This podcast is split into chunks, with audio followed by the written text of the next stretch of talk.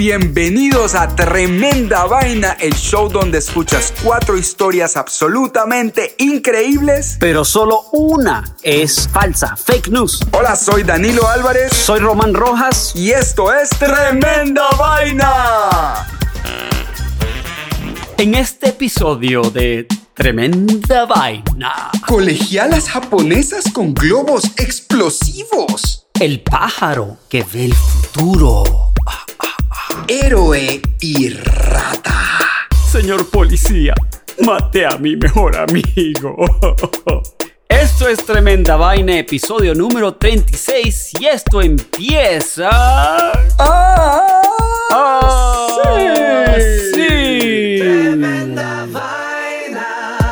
Bienvenidos amigos al podcast Tremenda Vaina. Román y Danilo te cuentan cuatro historias asombrosas que desafían la realidad. De las cuatro historias, solo una es falsa. ¿Cuál será? Al final de este episodio les revelaremos la historia falsa de hoy. Y ahora vamos con nuestra primera historia de hoy. Colegialas japonesas con globos explosivos. Bueno, Román, ¿alguna vez has lanzado un globo por casualidad? Ah, nunca he lanzado un globo. ¿No has visto uno de esos globos de papel a los que se les prende como una mecha y al calentarse con el fuego se elevan? No sé si los has visto. Eh, claro. Durante mucho tiempo. Sí. ellos fueron muy famosos, en, eh, muy populares en Colombia y sé que lo son en muchos otros países, pero son peligrosos porque cuando se los lleva el viento, a veces terminan por allá incendiándole la casa a algún inocente. Claro. Bueno, pues te cuento que bajo ese mismo principio durante la Segunda Guerra Mundial a los japoneses se les ocurrió lanzar un ataque hacia los Estados Unidos.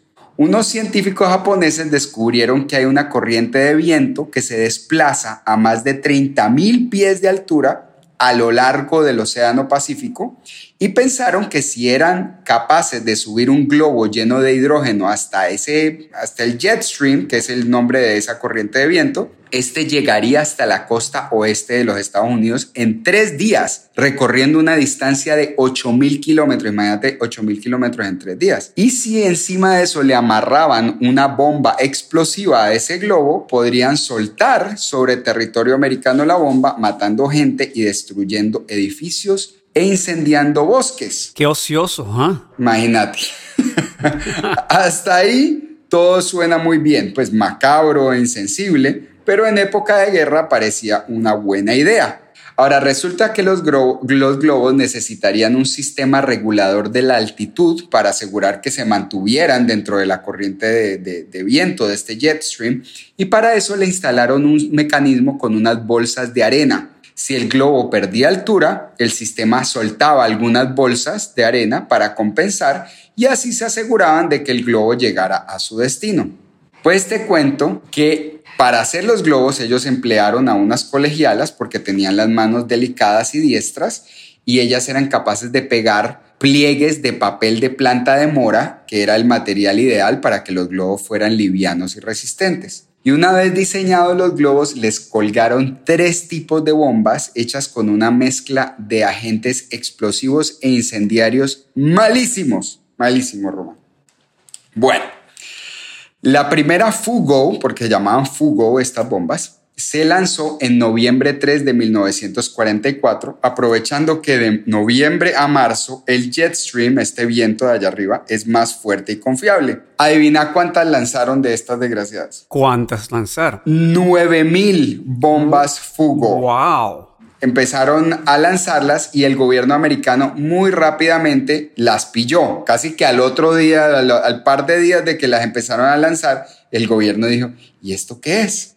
Bueno, resulta que eh, el gobierno, no, el, ejército americano no tenía ni idea de dónde venían aparecían en diferentes lugares de la costa. Imagínate, ah, que apareció otra bomba de estas ahí, ah, otra de estas allá aparecían por toda parte, en diferentes partes de la costa oeste del país y algunas llegaban hasta México y a Canadá. Pues eso, eso hizo que las autoridades, sí, que vaina tan loca. Las autoridades pensaban que habían llegado submarinos japoneses hasta la costa de California y que las lanzaban desde ahí. No tenían ni idea que las estaban lanzando desde el otro lado del Pacífico. Recordemos que hasta ese momento era casi imposible pensar en armas transcontinentales, ¿me entendés? Una vez que no tenían ni idea cómo funcionaba. Pero, aunque eran un poco misteriosas, o sea, ¿qué es esta vaina tan rara? ¿De dónde salió? Las bombas eran muy poco efectivas.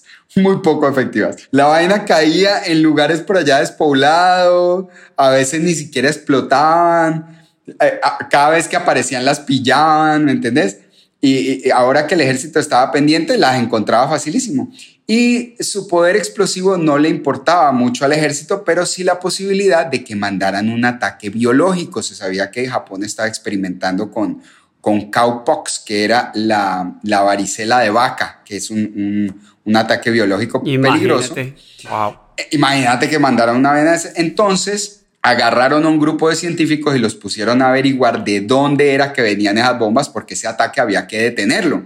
Y hallaron la respuesta en un lugar que nadie se imaginó, en las bolsas de arena.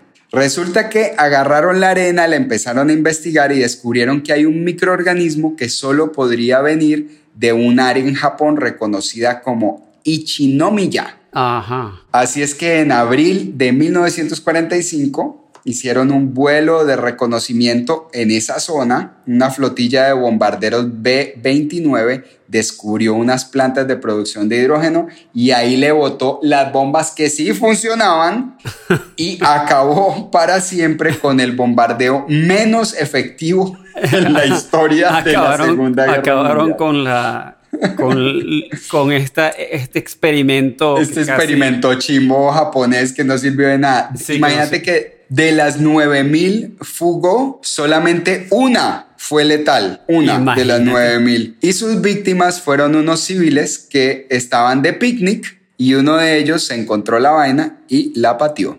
Oh, pensó que era una pelota de fútbol. Pensó que era una pelota, la pateó y explotó. Y de resto, ni una sola de las bombas fugó, 9000 de ellas, hizo absolutamente ningún daño. Lo único que hizo de daño fue llamar a una flota de bombarderos B-29 que acabó con una fábrica, con unas plantas productoras de hidrógeno. Y ahí terminó la historia, Román. ¿Qué te parece? Tremenda vaina.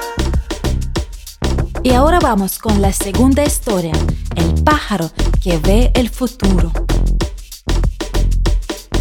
Te voy a contar que durante los últimos 20 años el científico americano Christopher Heckscher ha estado estudiando distintos tipos de pájaros en un bosque en las afueras de Wilmington, Delaware, en los Estados Unidos. Sí. Este señor ha acumulado 20 años de datos que revelan algo realmente asombroso y difícil de creer. Resulta que hay unos pajaritos que se llaman eh, varies, ¿no? En inglés, y, y, no sé cómo se llaman en español, pero en inglés se llaman los varies.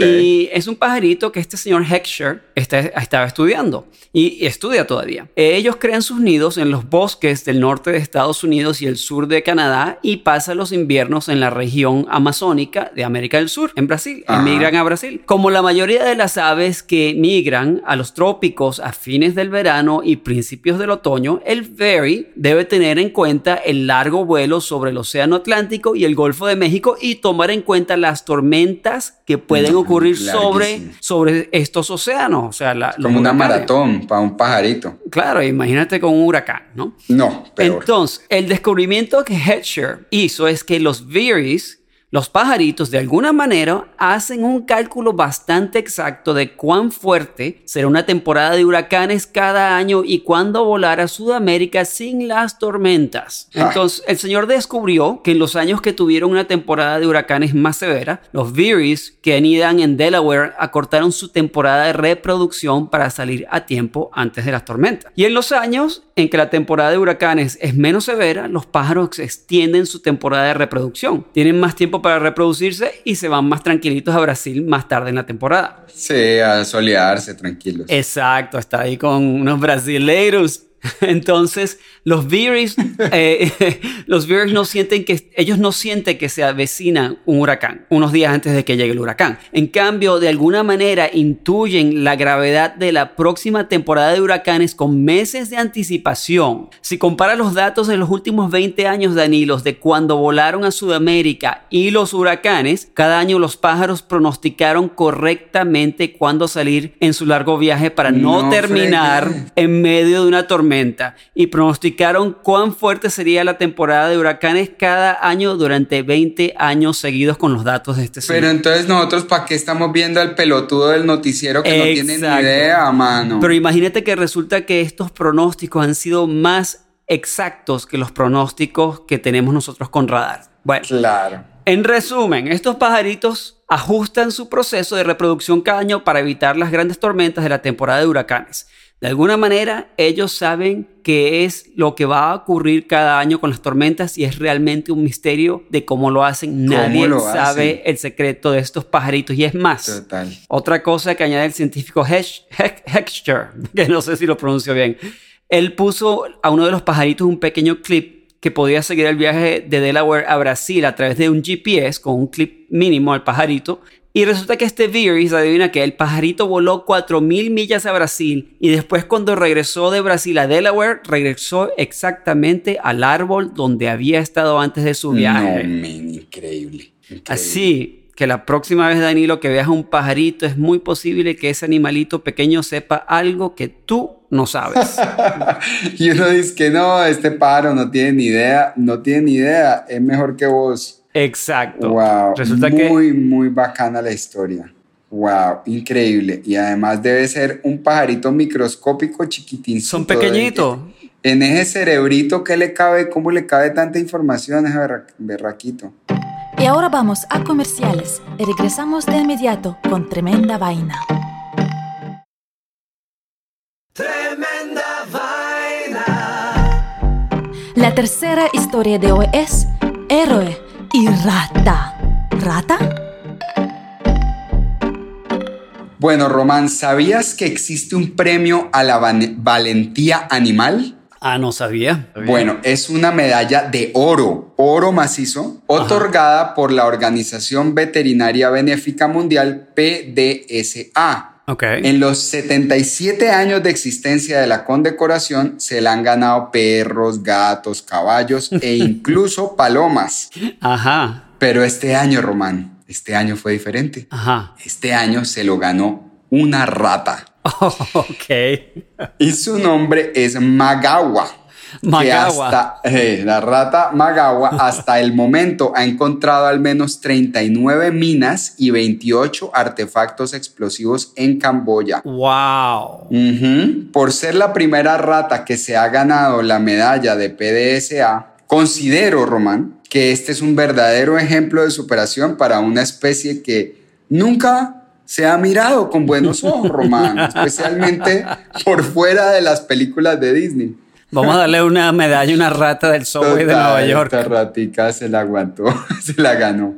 Bueno, para poder realizar su heroica labor, Román, Magawa tuvo que entrenar durante nueve meses aprendiendo a detectar un compuesto químico dentro de los explosivos. Lo hacía a cambio de premios como cacahuates o bananos, que eran sus favoritos. Según la PDSA, Magawa es capaz de rastrear un terreno equivalente a una cancha de tenis completa en menos de media hora. Imagínate. Mientras que a una persona le tomaría cuatro días usando un detector de metales. Cuatro días. la tan loco. Lo que la hace particularmente buena para su trabajo es que gracias a su peso y tamaño, Magawa puede detectar explosivos sin activarlos. Dicho esto, Román, no te imagines que esto es un ratoncito de esos que se encuentra uno andando por ahí en las estaciones de metro de Nueva York. Magawa es una rata gigante africana de seis años que mide unos 75 centímetros de largo y pesa poco más de un kilo, o sea, un animalote. Wow.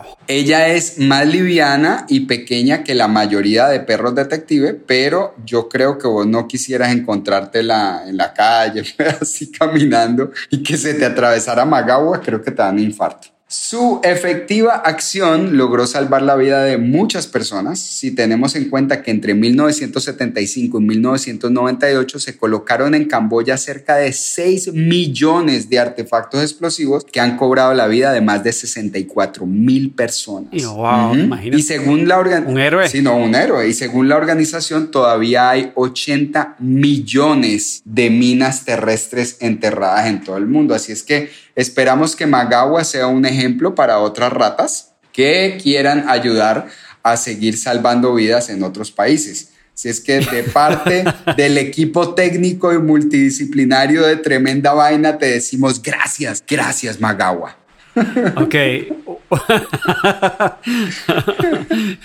Hay que crear una campaña de tremenda vaina para reclutar a más ratas alrededor del mundo para, para, para mostrarles que es ya sé cómo de puede decir. hacerse- Puede decir, sé una buena rata. ser una Sí, buena rata. campa- la campaña sea una Sé buena, una buena rata. Y tenemos a Magawa como, como el póster, la imagen del póster, así bien elegante. Yo, yo quiero una camisa, un t-shirt de, De Magawa, por favor. Bueno, a nuestros fans que quieran un t-shirt de Magawa, solamente déjennos saber y recibirán su t-shirt de Magawa a vuelta de correo por 10 dólares. Una colaboración de tremenda vaina y Magawa. Muy bien. Buenísima la historia. Bueno, Y la última historia de hoy es, señor policía, maté a mi mejor amigo. ¡Ah! el 23 de enero del año 2018, Ajá. Jeff Gaylord, de 37 años de edad, ingresó a la oficina del sheriff en, de Jacksonville, Florida, Ajá. y se entregó por el asesinato de su mejor amigo, Mr. Happy. Ah, En español, señor no, Félix. pues no, muy feliz ese Ok, día. ok. Bueno, el, el amigo se llama Mr. Happy. Ajá. Gaylord dijo que a los oficiales que, apu- que apuñaló a Mr. Happy repetidamente con un cuchillo de cocina. Después mutiló su cuerpo con una hacha y lo enterró. Ay. Enterró a Mr. Happy en el patio de su casa. Ay. El señor Gaylord, arrepentido, les dijo a los oficiales que quería la pena de muerte por su crimen, preferiblemente ahora mismo, que ya, Que de se una la dieran. vez. De una vez, de una que se la dieran. Gaylord dijo que mató a su mejor amigo por múltiples razones. Una, por ser, por ser desordenado. De- dijo Gaylord, su habitación era un desastre todo el tiempo con sus juguetes y muñecas. Muñecas. Eh, dejaba sus botellas de vodka vacías por toda la cocina. Nunca recogió sus bolsitas de cocaína Ah, vacías no. y dejaba el asiento del inodoro hacia abajo cuando orinaba. Ah, no. Echó a perder mi apartamento hasta el punto en que no pude limpiarlo más. Antes de que Mr. Happy comenzara a consumir drogas y actuar de manera extraña, era mi mejor amigo. Íbamos a bailar, ambos éramos grandes fanáticos del heavy metal. Resulta bueno, eh, también él añadió, el señor Gaylord. Que él y el señor Happy, Mr. Happy, se habían vuelto muy infelices en su relación y no habían tenido una conversación real en al menos un año. El punto de ruptura llegó cuando el señor Happy supuestamente estrelló el Nissan Altima del señor Gaylord después de que los dos amigos habían estado celebrando el cumpleaños del señor Happy en Hooters, en Florida, lo que resultó en que el señor Gaylord fuera arrestado, Daniel. Entonces, con todo esto que ocurrió, esto fue lo que llevó al que, al que el señor Gaylord asesinara al señor Mr. Happy. Bueno, entonces Gaylord le dijo a la policía, fue una reacción exagerada, maté a mi mejor amigo, soy una persona terrible, terrible y necesito ser castigado. La policía dijo que Gaylord estaba extremadamente intoxicado cuando se entregó y amenazó con matar a la policía después de que le dijeron que no podían condenarlo a muerte por su crimen. Con esta ¿Qué? confesión, la policía investigó al señor Gaylord de una manera Ah. eh, muy profunda. Fueron a su casa y no encontraron ninguna evidencia del asesinato, pero sí encontraron eh, parafernalia de drogas, todo tipo de drogas. Eh, no encontraron el cuerpo de Mr. Happy y llegaron a la conclusión a través, del- a través de la investigación de que resulta que él había, el señor Gaylord, había asesinado a su amigo imaginario, Mr. Happy. Resulta que este señor Gaylord No, sufría de un caso gravísimo de psicosis y llevaba siete años teniendo alucinaciones con su amigo imaginario Mr. Happy, según la familia de Gaylord. O sea que él nunca tuvo un amigo que se llamaba Mr. Happy simplemente era el, el, el amigo imaginario del man. Correcto, durante siete años. Ah, ese lo que tenía era un caso grave de... de- de- Psicosis. de- uf, qué loco. O sea, el tipo mató a Mr. Happy y se entregó a sí mismo porque se, se sintió tan mal y le dijo a la policía, por favor, arréstenme que ma- maté a mi mejor amigo. Y por supuesto no lo arrestaron nada, pues que lo iban a arrestar por... Del punto de vista por psico- estar, por estar eh, todo loco y metiendo droga. Exacto. Pero del punto de vista psicológico sí mató a alguien. De su, él juraba que había matado a su mejor amigo, pero no lo hizo. Bueno, como todos nuestros oyentes saben, acaban de oír cuatro historias de las cuales una no es cierta. Una es falsa. Yo sé que todas suenan bastante locas, pero una de ellas realmente es muy loca para ser verdad.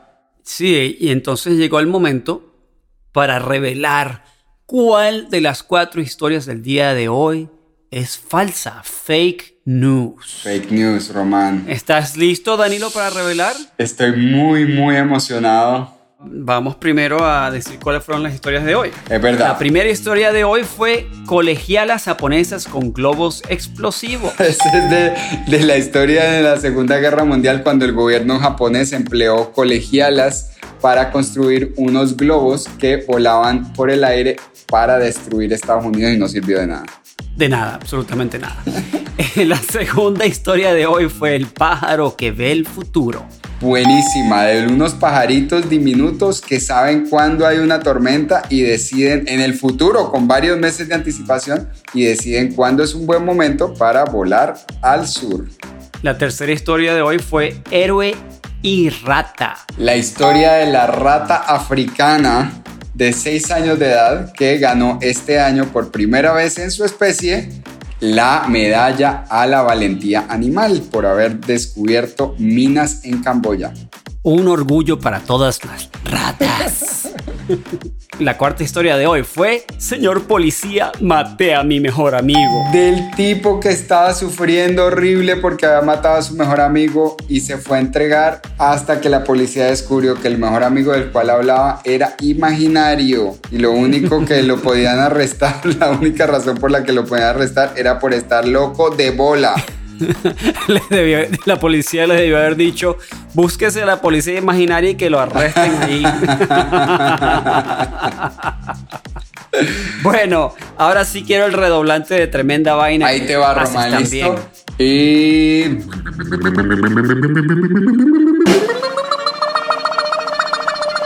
La historia falsa de hoy fue... Señor policía, maté a mi mejor amigo. Ah. Ay, yo que le iba a escribir una nota al señor diciéndole tranquilo, a todos nos pasa mentiras, solamente a ti. Eso, fu- es- eso fue una historia, eso fue una historia falsa que estuvo rodando por ahí un tiempo.